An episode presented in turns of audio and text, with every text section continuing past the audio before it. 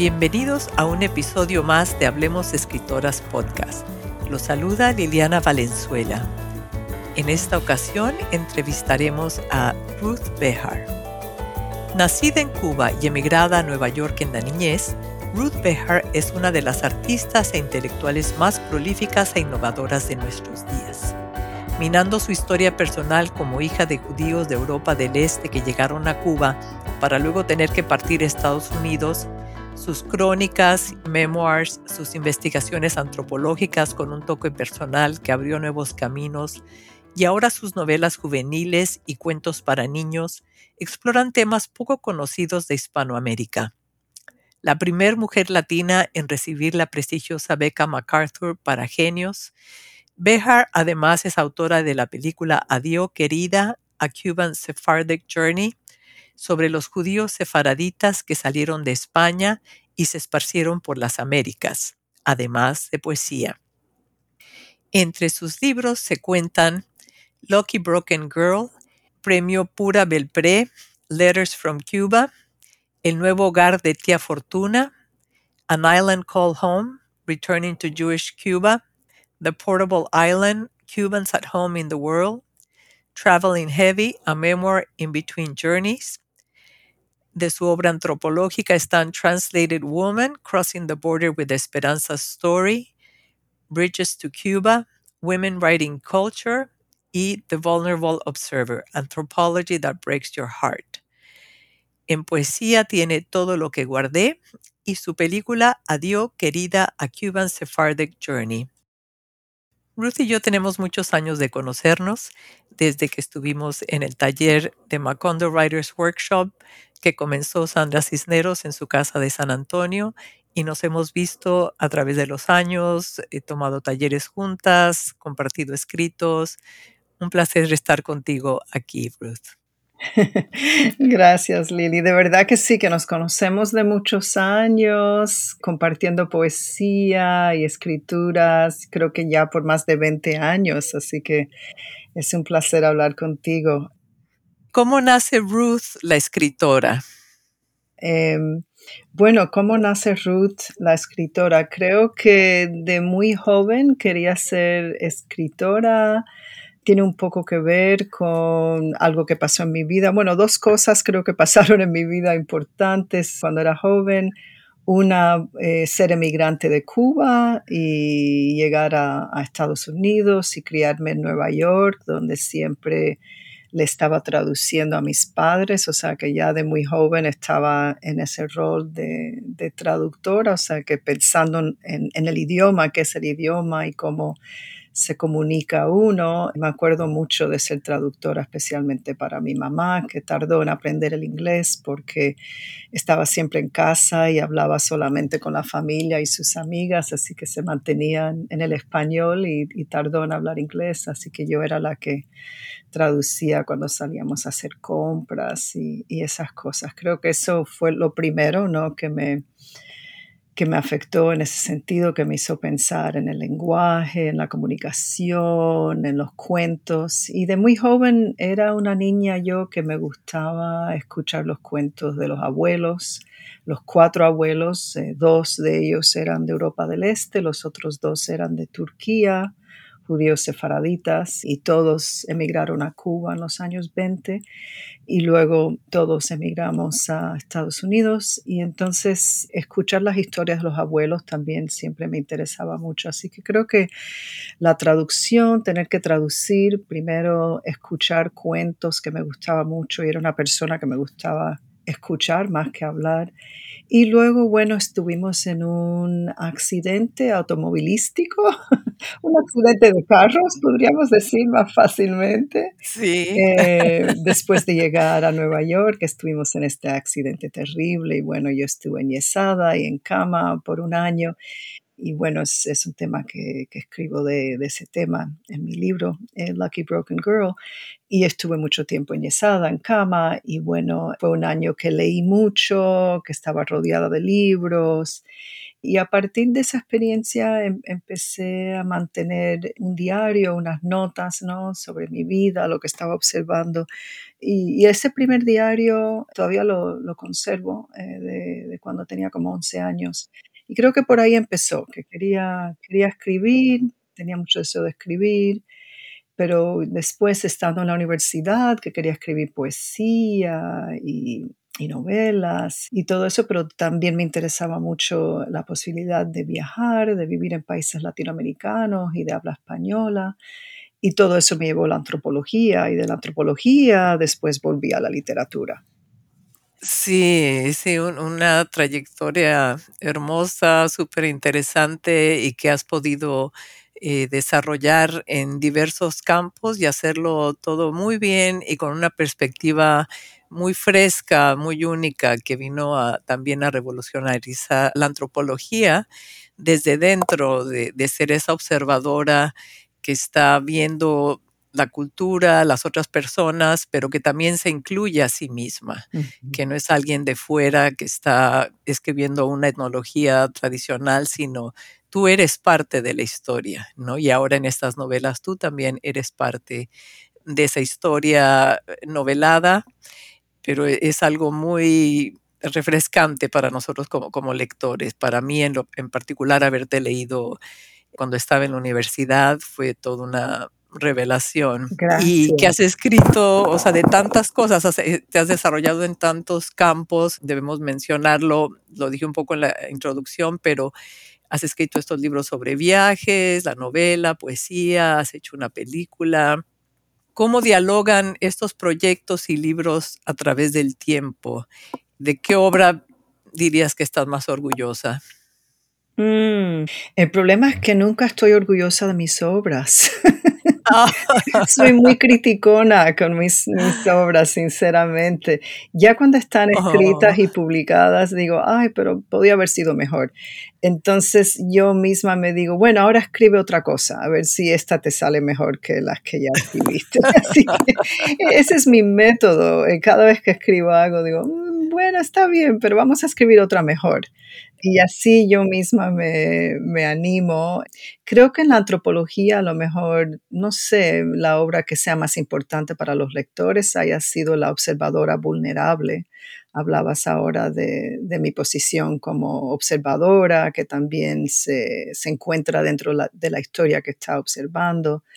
Eh, y bueno, ese libro de ensayos creo que ha sido muy importante en la antropología y fuera de la antropología también. Mucha gente lo, lo ha leído que se interesa solamente en el tema como de, de los reportajes, ¿no? Eh, sí. como, hacer un reportaje de, de otros seres humanos. Y, y, entonces mucha gente le ha gustado ese concepto de, de, observar de una forma vulnerable. Por cierto, ese libro acaba de cumplir 25 años y se va a publicar una edición eh, nueva del libro el año que viene. Eh, no, este año, perdón, este año, el 22 se va a publicar una, una, edición aniversario. Así que bueno, esa la, he tenido en mente por, por, eso, porque escribí un epílogo para esta edición, entonces lo estuve pensando y, estuve investigando cómo el libro se ha usado y citado y, y, bueno, ha sido muy interesante, o sea, ver tu propia obra y cómo otros eh, la leen y la entienden. Así que creo que eso ha sido importante, pero... Sí, marcó pauta definitivamente, nuevos caminos. Uh -huh. Uh -huh. Eso me dicen. Y también, ¿cómo sabes la, la, obra sobre Esperanza Hernández, la señora que conocí en Mezquitic, que, que es un pueblo en San Luis Potosí, y el libro en inglés es Translated Woman? Y en español es Cuéntame una historia, aunque sea mentira. Y bueno, e, ese trabajo, ese libro fue muy importante con mi comadre mexicana que, que estuvimos en comunicación muchos años y, y escribí ese libro, ¿no? Que es eh, la historia de ella, pero también eh, tiene que ver con la manera en que la historia de ella me, me impactó, ¿no? Como escuchante, ¿no? Podríamos decir. Así que Sí, un libro maravilloso también, se los recomendamos mucho a todos los que nos escuchan en Hablemos Escritoras, porque es como la voz viva de esta mujer y también tu voz y cómo estas dos historias tan distintas se entrecruzan, ¿no? Exactamente, lo has dicho mucho mejor no lo podía decir.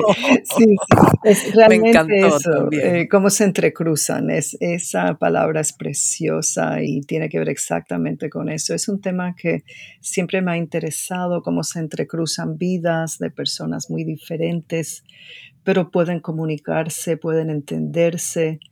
Y fue lo que pasó con mi comadre Esperanza, que durante muchos años ella me contó su historia, yo la fui escribiendo y fue saliendo este libro, ¿no? De, las historias de la comadre, que ella misma no, no podía cruzar la frontera, pero las historias cruzaron conmigo.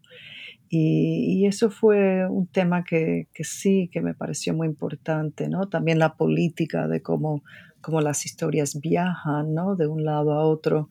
Eh, todo eso me, me, ha interesado mucho.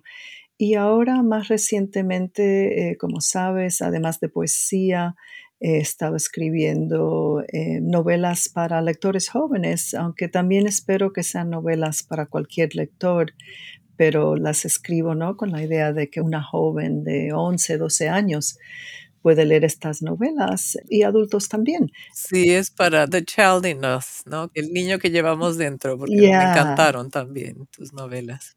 Sí, The Child in Us, eso, eso me encanta y creo que que ahora, ahora que ya soy mayor, ya soy una persona mayor oficialmente, que ahora como que he regresado, ¿no? A, esa voz de la niña, eh, entender las cosas desde, desde, el punto de vista de una persona joven eh, que todavía está viendo el mundo como un lugar misterioso.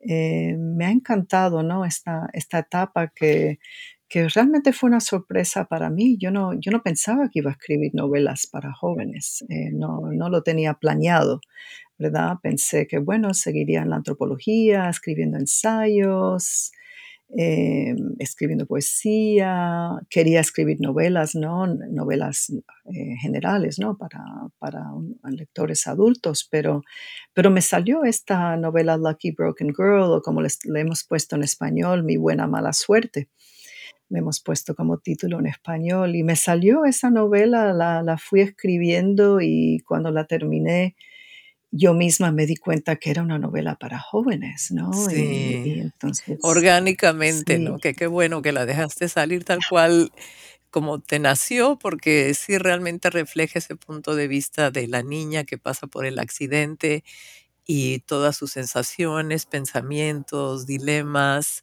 es realmente conmovedora. ¿Nos puedes leer un fragmento? Sí, cómo no. Te voy a leer que está muy fresca la traducción, la acabo de revisar, eh, se va a publicar ahora en abril. Entonces les voy a leer del capítulo Ayúdame a no odiar, que en inglés es el capítulo Help Me Not to Hate. Les voy a leer la primera parte de este capítulo en español. Y esta es la novela Mi buena mala suerte que tiene que ver con la niña recién llegada de Cuba que está en este accidente ¿no? de, carros y, termina enyesada en la cama y está muy disgustada, como verán en este capítulo.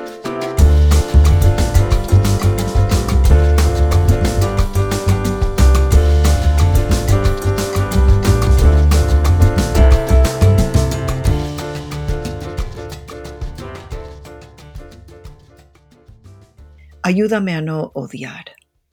Mami ha convencido a papi de que puede cuidarme antes de irse a trabajar el sábado por la mañana.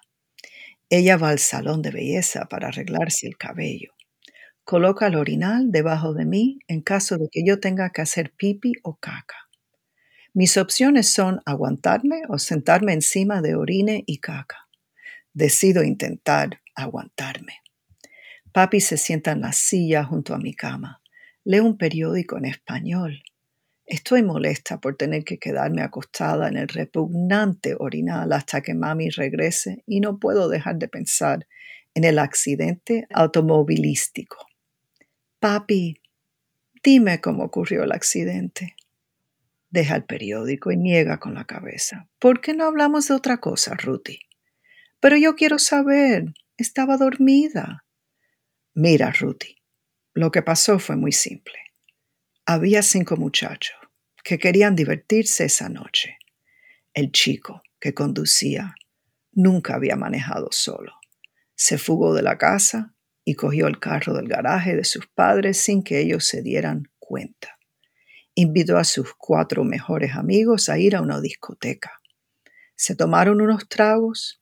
En el camino de regreso, el muchacho manejaba tan rápido que el carro salió volando por los aires y terminó en nuestro lado de la carretera. Se mató y mató a sus amigos. Los cinco murieron. Dieciséis años esos chicos, muchachitos. Papi, ¿no estás furioso con el chico que causó el accidente? Yo sí. Tu tío Bill dice que me va a buscar un abogado. Quiere que demande a la familia del chico. Es cierto que necesitamos el dinero para pagarle al doctor Friendlich, pero no sé. Sí, papi, escucha a tío Bill. Él es el americano, él sabe. Mm, no estoy seguro, dice. No somos nadie. Somos refugiados. Acabamos de llegar a este país. ¿Y si nos envían de regreso a Cuba?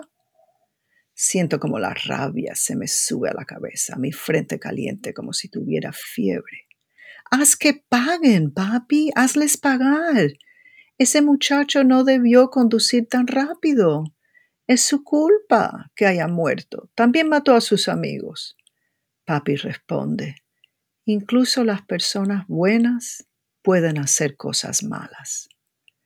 Pero odio al chico que provocó el accidente.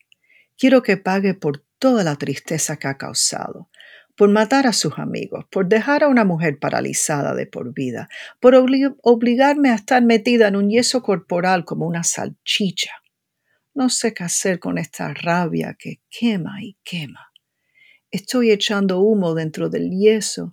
Si pudiera, patearía el piso. ¿Puedes abrir la ventana, papi? Está abierta, pero voy a tratar de abrirla un poco más para ti. Sacude el marco de la ventana. Ahí. ¿Así está mejor? Entra un poco de aire y escucho el gorrión piar. Las hojas de los árboles están verdecitas ahora. Verdes, verdes, me dice papi. Parecía imposible que las hojas volvieran a salir después de un invierno tan frío. En Cuba tenemos una estación todo el año, pero aquí las hojas mueren y vuelven a nacer verdes, verdes. Es un milagro. Me gusta el sonido de esa palabra verde en español. Es más hermosa que la palabra green en inglés. Tan pronto como pueda caminar de nuevo bajo los árboles que florecen verdes, verdes, intentaré olvidar que alguna vez odié. Hasta entonces, el odio es una piedra en mi corazón. Muchas gracias, Ruth. Maravilloso fragmento y capítulo de tu novela que nos pone dentro del cuerpo físico de Ruth y la personaje que está atrapada dentro de este yeso y todo lo que pasa, de, de, su cuerpo tiene que seguir funcionando de alguna manera y luego todos estos dilemas de como inmigrantes de estar en Estados Unidos, no entender la cultura, qué hacer, qué no hacer, pero también la nobleza de, del papá de decir, pues ya, eh, ¿para qué vamos a tratar de sacar provecho de una situación que ya fue mala para todos, ¿no? Como diferentes códigos morales y de valores que se ven reflejados aquí. Mm, sí, gracias, exactamente, lo has dicho muy bien, sí, sí, gracias. Sí, sí, es encantadora, eh, encantadora este libro. Obtuvo el premio Pura Belpré en inglés, que es uno de los eh, mayores premios aquí en Estados Unidos a literatura para jóvenes y niños. Y ahora pues tenemos la suerte de que va a estar disponible en español, ¿no? Se puede conseguir también. Sí, y debo decir que el premio Pura Pre, que fue una total sorpresa para mí, es un premio que reconoce la obra de las escritoras y escritores latinas y latinos en Estados Unidos. Y, y eso fue para mí un reconocimiento muy importante, nunca lo esperaba, pero que, que lo vieran dentro de ese marco de, de esa literatura, eh, para mí fue, fue súper, súper importante. sí, sí, que es muy bueno que existan ese tipo de premios que antes no había y, y ha estimulado mucho la literatura para y por los latinos y presentando distintos puntos de vista, como yo creo que no nunca habían tenido esta historia en particular de, de inmigrantes cubanos y judíos también, ¿no? De esta chica y su historia, la familia, las diferentes generaciones que de repente se encuentran e- en Nueva York y tienen que volver a comenzar de cero. Sí, no, exactamente. em, e- es, es increíble em, los reconocimientos, cómo ayudan, como dices, a, a estimular esta literatura y ahora tenemos una literatura tan diversa, ¿no? Para los lectores jóvenes en Estados Unidos y globalmente. Creo que eso es tan importante eh, si pensamos en la literatura, bueno, que existía cuando yo llegué de, de- Cuba a Estados Unidos y, no había personajes, ¿no? Co- Como yo en la literatura, como otros, como niños, niñas la- latinas y latinos, refugiados, emigrantes, no, no se veían esos personajes en la literatura y ahora tenemos una, una literatura muy, muy diversa para jóvenes y, y se sigue ¿no? en ese esfuerzo de, de mantener y, seguir creando esa diversidad para que todos los niños, niñas, ¿no? se, se puedan ver reflejados en la literatura que están leyendo. Exactamente, un punto muy, muy importante.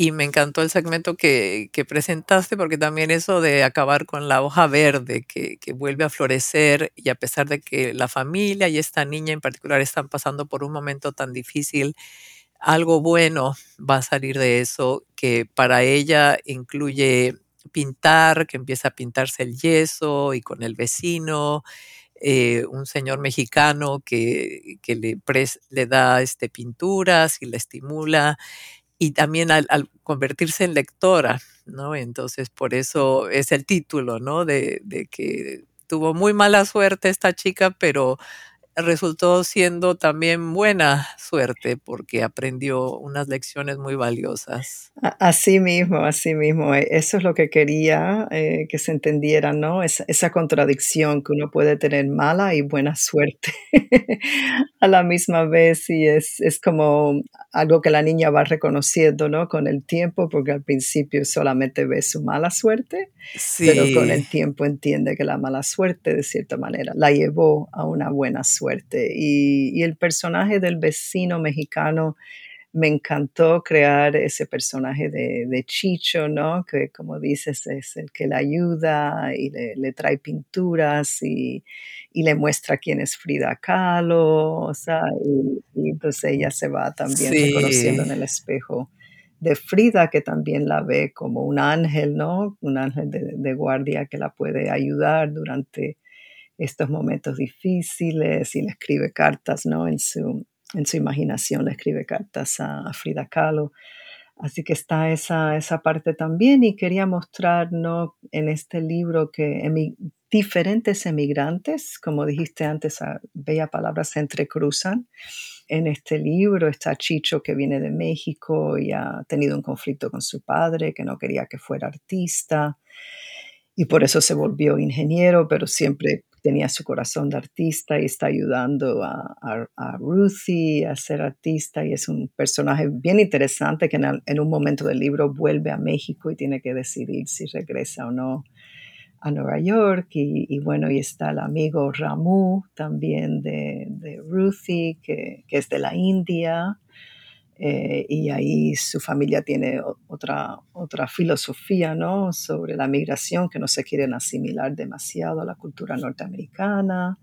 Y bueno, y está la amiga eh, Danielle de, de Ruthie también, que es, que es bélgica y, y también trae otra, otra cultura y otra, posición de migrante a esta historia. Entonces también eso estaba en mi mente, ¿no? Que eh, no quería que fuera solamente una familia cubana adaptándose a una nueva vida, sino que ellos en relación con otros emigrantes, todos ahí chocando, ¿no? En Nueva York, que es la gran ciudad de, de tanta migración. Sí, sí, me encanta ese crisol de las culturas que es Estados Unidos, ¿no? Del melting pot. Y además como de tu perspectiva como antropóloga cultural, que estás tan consciente de, todos esos grupos y diferencias y diferentes creencias, pero lo pones de manera muy sutil y muy bonita como parte de, la novela, que es, es muy natural.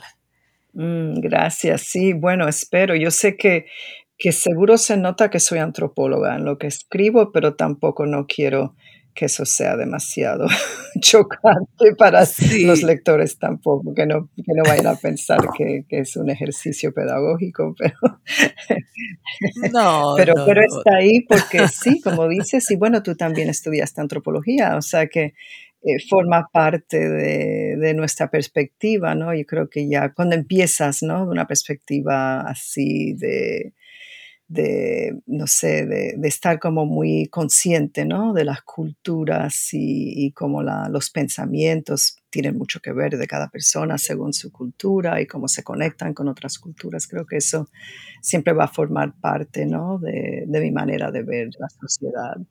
Son como los lentes que se pone uno, ¿no? Y que siempre trae puesto cuando al mirar una nueva situación lo ves desde ese punto de vista porque es parte de, de la formación, ¿no? Y de, eh, de la percepción, pero luego se, se, transforma en distintas otras arenas, ¿no? Es muy bonito eso. Y ahora pues pasemos a tu otra novela de Letters from Cuba, que actualmente se encuentra en inglés y es una novela epistolar de una niña que emigra de Europa del Este a Cuba para reunirse con su papá y luego quieren traer a todo el resto de la familia poco a poco o todos a la vez, más bien poco a poco porque les cuesta mucho trabajo ahorrar para lograr esa meta.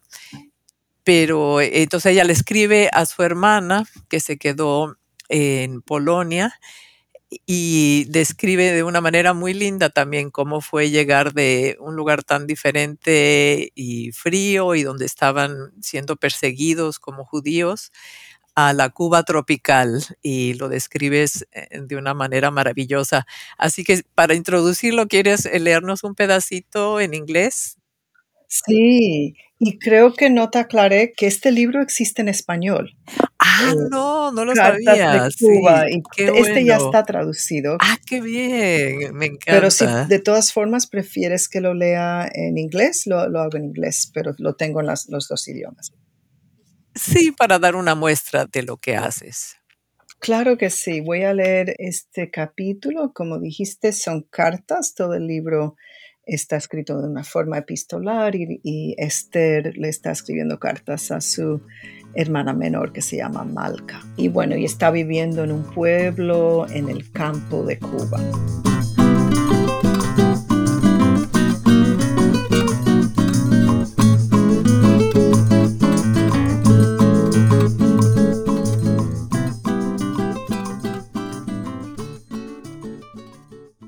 Agramonte, September 7, 1938.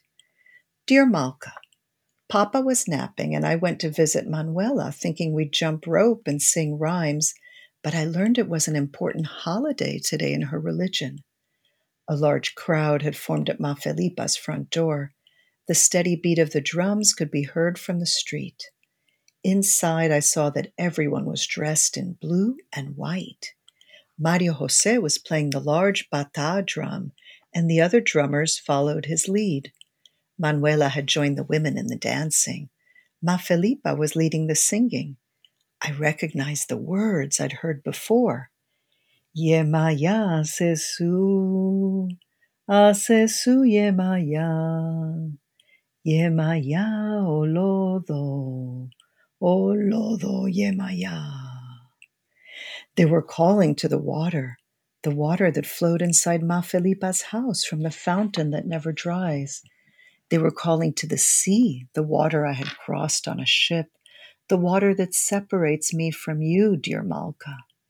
They were calling to the water that falls from our eyes when we're sad, the water we call tears. Maybe I hadn't cried enough about everything I'd lost, everything I was scared of in this world, and that was why the tears started coming. I had a puddle of tears at my feet. But that couldn't be true. Who can cry that much? All I know is that I was crying and crying, and I had an urge to run and see if the ceiba tree was crying too. I went outside. There was the ceiba tree with the chain wrapped around its trunk from the days of slavery in Cuba, and the white flowers tucked into the chain. When I got closer, I saw them clearly big, wet tears falling from the top of the tree down the bark. The tree was crying and I was crying. I didn't know if I was awake or dreaming. Then I felt many arms holding me up. Manuela and Ma Felipa and several very old women, thin as twigs, were making sure I didn't fall to the ground. They said to me in a cooing voice, Ya, ya, ya. There, there, there. Soon the tears stopped streaming down my cheeks, and the ceiba tree stopped crying too. They brought out a chair and sat me down. When I came back to myself, Manuela was standing next to me. You felt it, Esther? How the power of the drums can sweep you away? I nodded, not yet able to speak. Then the drums stopped playing and the singing ended. People were milling around, talking to each other.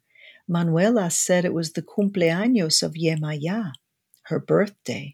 She said Yemaya wanted to talk to me. That was why I cried so much. My tears made the ceiba tree cry.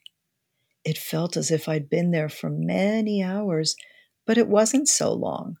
When I went back to Papa, he'd just woken up and was sitting in a rocking chair, lost in thought. How could I tell him what happened? Would he believe Yemaya wanted to talk to me? And that's why I cried and the ceiba tree cried with me? I thought it better not to tell him. I didn't want him to think I was wavering in my faith as a Jew. What I can't tell Papa, I tell you, dear Malka.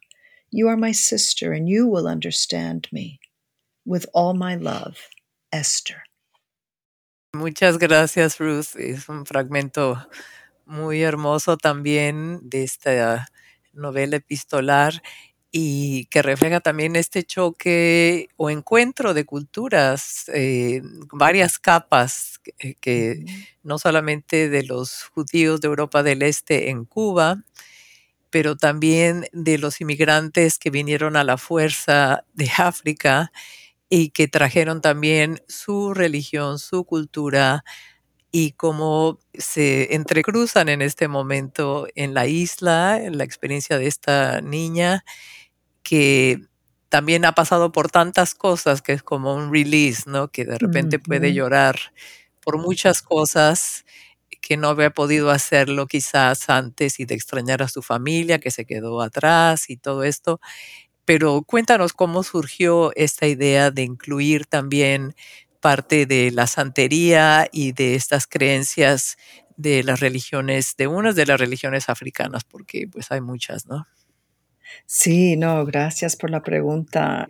Bueno, yo he estado muy fascinada con la cultura afrocubana desde que empecé a viajar a Cuba de regreso hace 30 años que empecé a, a ir y venir de Estados Unidos a Cuba.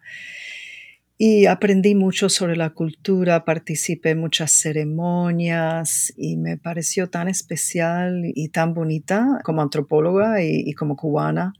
Y también es una cultura muy abierta, ¿no? Que abre la puerta a los que vienen de fuera y que tienen incluso otra fe y otra religión. Así que bueno, la, la pude entender así de una experiencia viva. Y luego para escribir este libro, decidí ir a este pueblo de Agramonte, la familia materna mía, la familia que vino de Europa del Este, después de llegar a Cuba, fueron todos al principio a vivir a este pueblo de Agramonte, un pueblo azucarero, y eran los únicos judíos y me pareció tan interesante.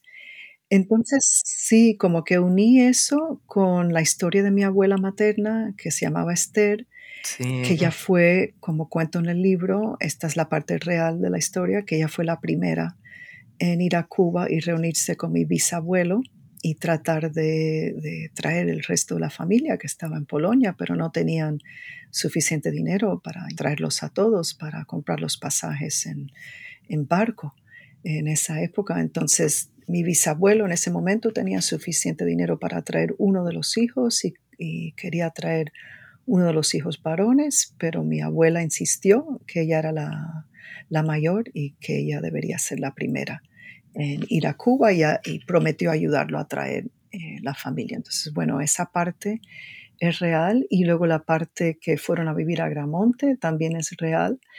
Pero bueno, claro, cambié varias cosas, pero decidí que todo el drama eh, lo veríamos en, en, Agramonte y en vez de, siempre tener la perspectiva de La Habana, que es la perspectiva que casi siempre tenemos sobre Cuba, eh, decidí, que bueno, que íbamos a ver un pueblo.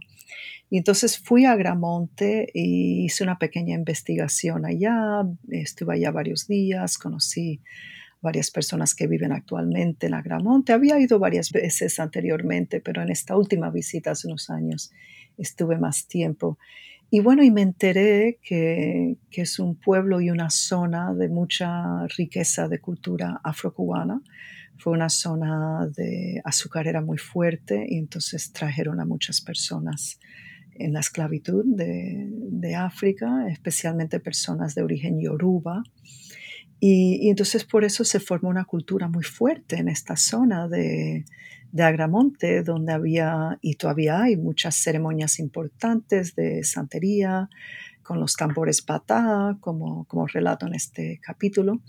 Y todo eso yo, yo lo, pude, lo pude vivir, ¿no? O sea, pude ir y estar allá en esas ceremonias y escuchar los tambores batá, bailar, porque no puedes solamente estar parada, te, te insisten que bailes. Sí, algo muy catártico, ¿no?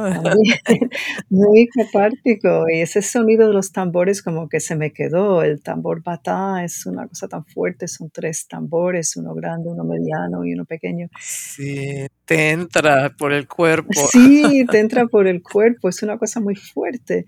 Y bueno, y me contaron de esta ceiba, la ceiba eh, que, se le deja, las personas le dejan ofertas ¿no? a los espíritus de los esclavos en la base de esta, de esta ceiba, que incluso la vi, que tiene una cadena alrededor de ella, eso yo lo vi en, Agramonte, y entonces eh, me impactó mucho y fui a una casa donde también tenían esta, esta fuente dentro de la casa, dentro de las paredes de la casa y decían que era de Yemayá la, diosa del, mar.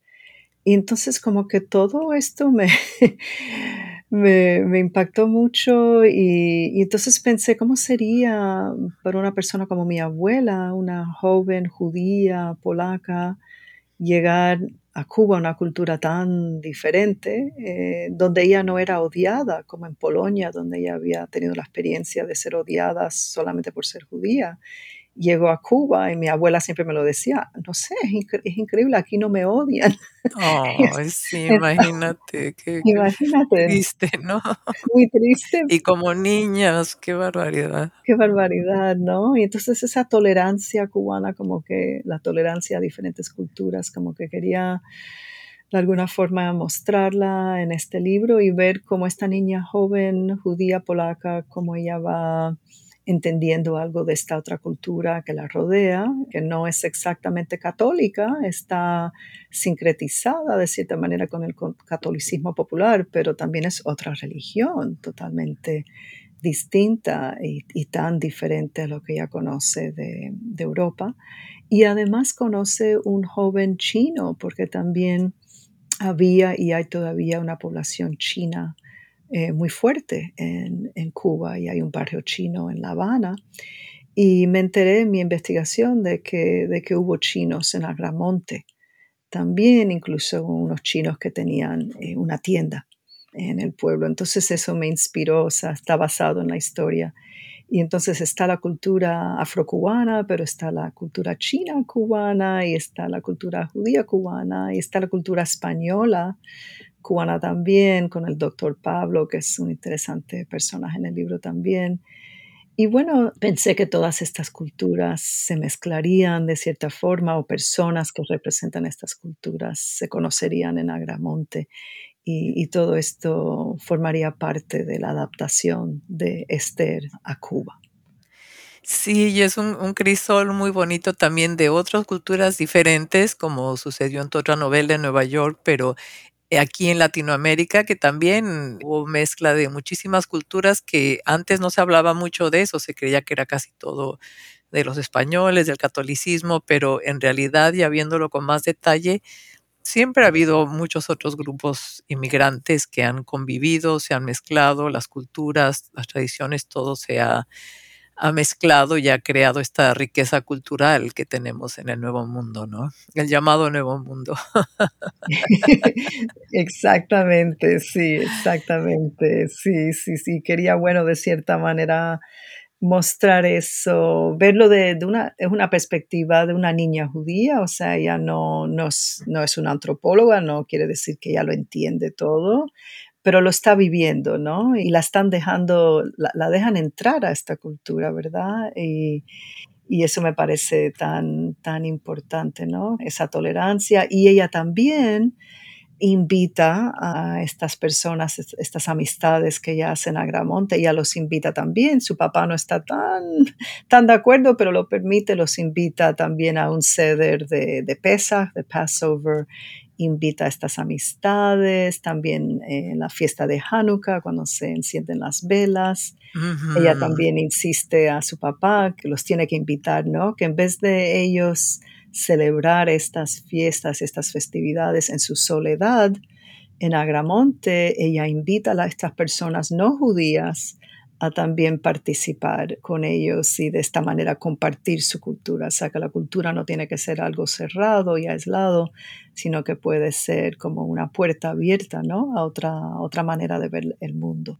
Sí, algo muy lindo y que es muy interesante y también para adultos, ¿no? Y cómo es esa experiencia vivida, que te sientes dentro de la piel de Esther, el personaje, cómo experimentarlo, cómo vivirlo en, carne propia, ¿no? Que es lo que nos permite la literatura. Sí, así mismo, ¿no? Me encanta. Sí, sí, y luego ella, al empezar a coser vestidos, descubre que tiene talento para hacer ropa y así es como logran ahorrar el dinero para el pasaje del resto de la familia, ¿no? Y cómo se, reencuentran. Spoiler alert. oh no. muy, muy emotivo también todo, todo el libro. Bueno, el reencuentro es, es dulce amargo, ¿verdad? Porque no es un encuentro perfecto tampoco, pero pero es un reencuentro y, claro, los, los, lectores tienen que leer el libro para... Exacto, sí, lo dejamos con la duda. lo dejamos ahí para que, para que lo lean y, y sí, el tema de coser y de, los vestidos me, me encantó eh, escribirlo porque pensaban mi abuela y sus hermanas que les encantaba coser y, cosían muy bien y en particular una, una hermana de, de, mi abuela que se llamaba Dora, que, que, era una costurera buenísima y cosía cosas muy bonitas. Y entonces, bueno, pensé que esa, esa podía ser la forma en que cosiendo vestidos va a ir trayendo a la familia de Polonia. Sí, me encantó todo el detalle y cómo describes y, y las telas, los estilos es maravilloso también y, de algo que no se ve tanto en la literatura, ¿no? De la costura como una forma también de expresión artística de las mujeres tradicionalmente. Ay, sí, eso, eso me parece espectacular, sí, sí, sí. que sea como menospreciado, pero es, es un arte también y es una habilidad y en este caso es parte de esta odisea de, de lograr algo que parecía fuera del alcance, ¿no? Exacto, exacto. Se convierte casi en, algo mágico, diría yo. Ella está cosiendo y cosiendo, pero Sí, ¿verdad? Es como si tiene una, una aguja, una aguja mágica que le va a ayudar a, a coser mucho, mucho, mucho para, para atraer a su familia. Así que también pensé que tiene un pequeño elemento mágico, sin decirlo, pero es de cierta manera mágico porque ella tiene tan buenos deseos, ¿no? De unir a la familia, de ayudar a exacto. su papá, que de alguna forma va, va a entrar un espíritu mágico y la va a ayudar.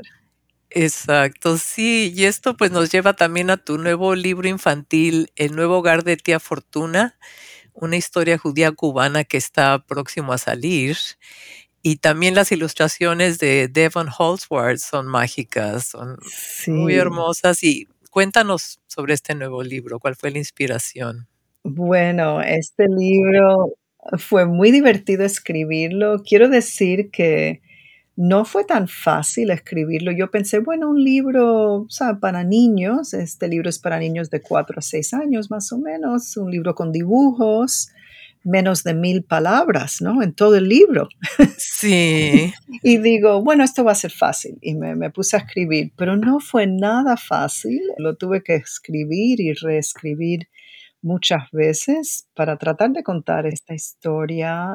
Y bueno, tiene que ver con una señora cubana, judía, de origen sefaradí, que vive en Miami. Pero bueno, nos enteramos en el cuento que ella, que ella es de Cuba pero lleva toda una, historia de, de, otros desplazamientos. Nos enteramos de que hay familia, ancestros de Turquía y de España, pero bueno, pero ella dejó su, su, casa en Cuba, se va a vivir a Miami, al principio está muy triste, pero encuentra una casita al lado del mar en Miami y vive ahí por mucho, mucho tiempo, ahí empieza la historia, entonces tiene una sobrinita, una sobrina que se llama Estrella, que la viene a visitar constantemente, pero ahora en el libro, en la historia del libro, está viniendo a ayudarle a la tía Fortuna a despedirse de su casa, porque se tiene que ir de esta casa que está al lado del mar en Miami, porque la, la casa la van a demoler y van a construir un hotel de lujo. Entonces, bueno, yo ya llevo muchos años viajando a Miami, es el lugar que me encanta, voy mucho, es como ujú. lo, lo más cerca a Cuba en Estados Unidos, ¿no? Eh, a veces le dicen, dicen que Miami es eh, North Cuba. To- Todo eso, todo eso, el sentido del humor, bueno, toda la cultura cubana, es un repositorio, ¿no? De toda la historia cubana, la encuentras en Miami, te encuentras todas las diferentes etapas de migración, desde la revolución hasta hoy en día. Ujú, Entonces, bueno, llevo mucho tiempo conociendo Miami, mis abuelos maternos, mi abuela Esther, de la que hablamos ahora, ella y mi abuelo vivieron en Miami los últimos años de su vida, entonces iba mucho allá a Miami siempre y, y sigo yendo, tengo muchas amistades y mucha familia allá. Entonces, bueno, estaba observando cómo estaban cambiando las cosas en la zona de la playa, una zona que yo adoro. Y por cierto, hay un lugar real que se llama The Seaway, que me enteré en este momento que estaba escribiendo el libro que lo iban a demoler, pero todavía no estaba todo muy seguro. Ahora sí ya lo han demolido. Ahora en este momento, eh, cinco años después que empecé el libro, sí, sí, lo están demoliendo y van a construir algo ahí de lujo. Entonces, bueno, tenía eso en mente, tenía eso en mente junto con querer escribir un cuento sefaradí para niños pequeños, porque casi no existe nada sobre este tema. Y bueno, se me ocurrió que la tía podría ser como una tía mía, que yo quiero mucho, que vive en Miami, que siempre la visito. Ella vive sola, eh, no tan cerca de la playa, pero relativamente cerca. Y, siempre que voy a su casa me trata con mucho, mucho cariño, me da unas borrecas que es, son como unas empanadas. Se come mucho en la cultura sefaradí, rellenas de, de queso, de papa, de espinaca. Y entonces, bueno, tenía en mente la, la tía, la tía real, y tenía en mente lo que estaba pasando en Miami, cómo estaban cambiando las cosas, lo que estaba observando en este edificio de Seaway. Y bueno, todo eso lo junté y entonces el cuento es Estrella eh, con su tía Fortuna, que bueno, tiene que dejar su casa, está empaquetando, están pasando su último día en la playa. Eh, la niña está triste, eh, pero la tía Fortuna le está diciendo, bueno, eh, no estés tan triste, vamos a disfrutar el día, hay que disfrutar cada día, no, no pensar en mañana. Entonces la tía como que va eh, mostrándole a la niña cómo hay que aceptar el cambio, que las cosas cambian, que de cierta manera no lo dice, pero la tía ya ha tenido que eh, dejar otras casas atrás, ¿no? Otras casas queridas, eh, es parte de su historia. Y bueno, y entonces ya terminan de, de empaquetar todo. Hay un momento que me encanta que la niña le le dice que, bueno, se da cuenta que la tía no tiene tantas cosas en la maleta y le dice, bueno, pero eso es todo lo que vas a llevar. Y la tía dice, sí, lo, tengo todo aquí, y tengo mi maleta aquí y apunta a su cabeza. O sea que en sus memorias lleva muchas cosas, no necesita llevar tantas cosas, objetos físicos, eh, materiales. Sí. Y bueno, y se van y ya ya bueno, no sé si decirlo, pero ya al final está en su nueva casa. Eh, mejor lo lean y ya verán qué, casa es. Y ahí Estrella, la niña, la, vuelve a ayudar a rehacer, a poner las cosas en orden en la casa nueva. Y la tía, siendo muy amistosa, ha llevado una caja de borrecas para poder compartir con las otras personas. Sí. en el nuevo hogar. Sí. Qué lindo, sí, pues qué gusto me va a dar verlo también ahora que salga. Qué historia tan bonita y estoy de acuerdo contigo que incluso para traducir libros infantiles que he hecho, parece que es fácil, pero no, es, es engañoso porque es como la poesía, ¿no? que cada palabra cuenta y son poquitas palabras en cada página, pero tienen que ser las palabras justas, ¿no? Y tienen que combinar con las ilustraciones o las ilustraciones con las palabras. Es todo un arte, los libros infantiles. Sí, sí, sí, sí. Todo eso lo fui descubriendo yo. Sí. sí, y la artista, tengo que decir, de Devon Holtzworth, que fue increíble. Yo tenía una visión del arte y cómo yo quería ciertas cosas en el arte. Pero a la misma vez no, no quería interrumpir el proceso artístico de, de Devon, pero mandé muchas fotos de, de cosas que me imaginaba que iban a estar presentes en los dibujos. Entre ellos, como tía Fortuna es sefaradí, eh, hay mucha costumbre entre las señoras sefaraditas en Miami de usar pulsitos con ojitos, con ojitos de la buena suerte. Y entonces insistí y mandé incluso fotos de, estos, de estos, eh, estas pulseras, ¿no? estos brazaletes, eh, para que estuvieran eh, presentes en el libro, que estuvieran en, en, la muñeca de tía Fortuna. Y cuando vi que solo le había puesto un brazalete, digo, no, no, no, no, no, hay que ponerle cinco o seis, porque las mujeres que yo conozco en Miami no van con uno, van con muchas de estas pulseras porque, para, para evitar el mal de ojo y tener buena suerte, que es una creencia en la comunidad. Entonces, bueno, ciertas cosas, mandé fotos. Detalles importantes, sí. Detalles importantes, eh, aparecen unas almohadas con palabras cosidas en, en español que es algo también, que es algo, que yo tengo en mi casa que me, me encanta. Sí. almohadas como duerme amor mío y así, palabras así. Entonces insistí en eso también y mandé fotos, mandé fotos de de mi familia para que tuviera una idea de, bueno, unas caras sefaraditas. Y bueno, estuve, estuve muy, eh, muy involucrada, pero, pero menos mal que Devon era muy abierta y, como que todo lo pudo eh, incluir en los dibujos. Y además, ella, por supuesto, lo, lo imaginó de una forma tan preciosa, los colores y todo el aspecto tropical de los dibujos es totalmente bello. Entonces fue como una investigación, pero visual y gráfica, que está de trasfondo. Sí, sí, sí, cómo no, cómo no. Y ella vivió mucha de su juventud en Panamá, entonces conocía ese mundo latinoamericano y tropical y creo que también por eso no le fue tan difícil tratar de representar ¿no? es, esa cultura de Miami. Incluso ella había estado en Miami también varias veces, así que también conocía, ¿no? Y creo que eso se ve en los dibujos. Sí, qué bonito. Bueno, pues Ya sabes que yo contigo puedo seguir platicando horas y horas, pero ya casi llegamos al fin del programa. ¿En qué estás trabajando ahora? ¿Qué sueños quedan en tu bucket list? Ay, Lili.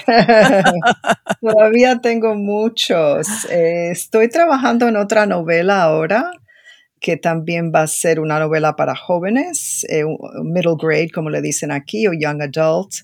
Y esa eh, otra vez es sobre el tema sefaradí, porque me inspiré mucho con este libro de Tía Fortuna, pero también quería escribir algo más largo, ¿no? entonces, este libro que estoy escribiendo ahora son cuatro personajes en cuatro momentos diferentes de la historia y son cuatro niñas eh, una en el siglo XV en España, otra en Turquía a principios del siglo XX, otra en Cuba en los años 60 y luego otra en Miami. Y bueno, y cada niña, o sea, está como creando su identidad y buscando su identidad. Así que bueno, esa es la que estoy escribiendo ahora.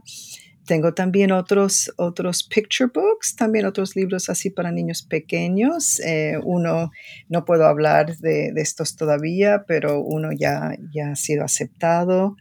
Así que bueno, voy a seguir escribiendo para, para los niños pequeños. Ahora, como sabes, me he convertido en, abuelita. Sí, felicidades. Así que estoy pensando que tengo que escribir otros libros más para los pequeñitos, para, para que los pueda leer mi nieta ya en los próximos años. Una nueva inspiración. Una nueva inspiración. Y bueno, y quiero volver y espero volver a escribir algunas cosas también para adultos. No he dejado de escribir para la gente grande, así que estoy también con ciertas ideas, otra novela que por cierto la, empecé a escribir más, hace más de 20 años y, la abandoné y ahora quiero volver a esa novela. Así que bueno, tengo eso también eh, ahí en, the back of my mind, ¿no? De, volver a esa, novela también que, no me gustó, la escribí, la escribí, la escribí, no me gustó y ahora quiero volver, a ver si puedo volver a ella después de, de esta experiencia escribiendo las novelas para los jóvenes. Muy bien, me encanta y, los vamos a leer con mucho gusto cuando salgan. Y también eres viajera incansable y ahora con la pandemia que no hemos podido casi salir, ¿qué países te quedan por visitar?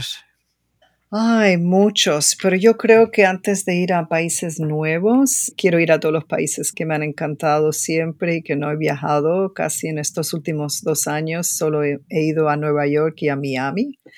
Eh, no he viajado fuera de Estados Unidos, pero por supuesto tengo mucho deseo de volver a Cuba, pero también a México y también a España.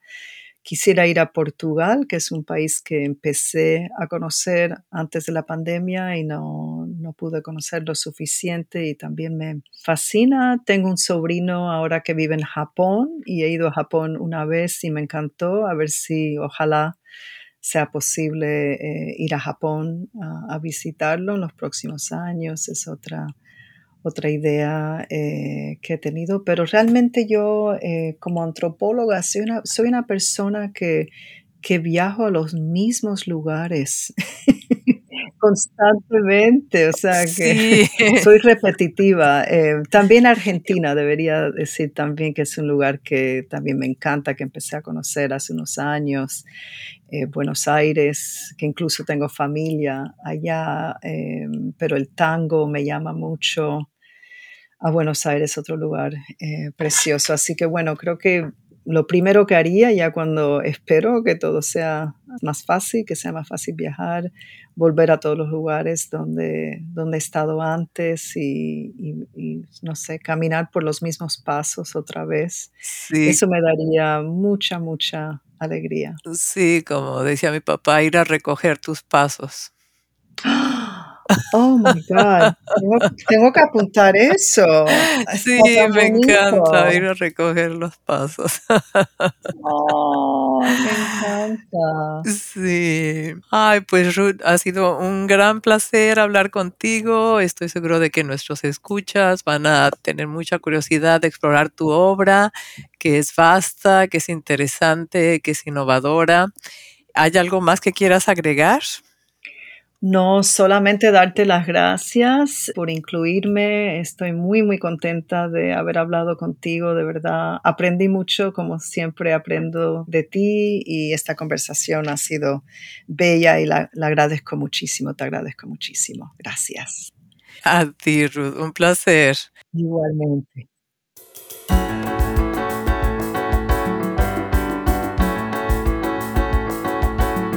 Eso fue todo por hoy. Los saluda Liliana Valenzuela de Hablemos Escritoras Podcast, Curadores Literarios. Los invito a que visiten nuestra página web donde encontrarán un sinfín de recomendaciones de libros escritos por mujeres del mundo hispanohablante y dentro de Estados Unidos pueden ya comprar estos libros y que se los envíen directamente a casa. También tenemos una tienda con camisetas, libretas, y muchos artículos presumibles que serán de su interés. es un proyecto que crece día a día gracias a los esfuerzos del equipo técnico, de los colaboradores y de ustedes, nuestro público que nos escucha semana a semana. Hasta la próxima.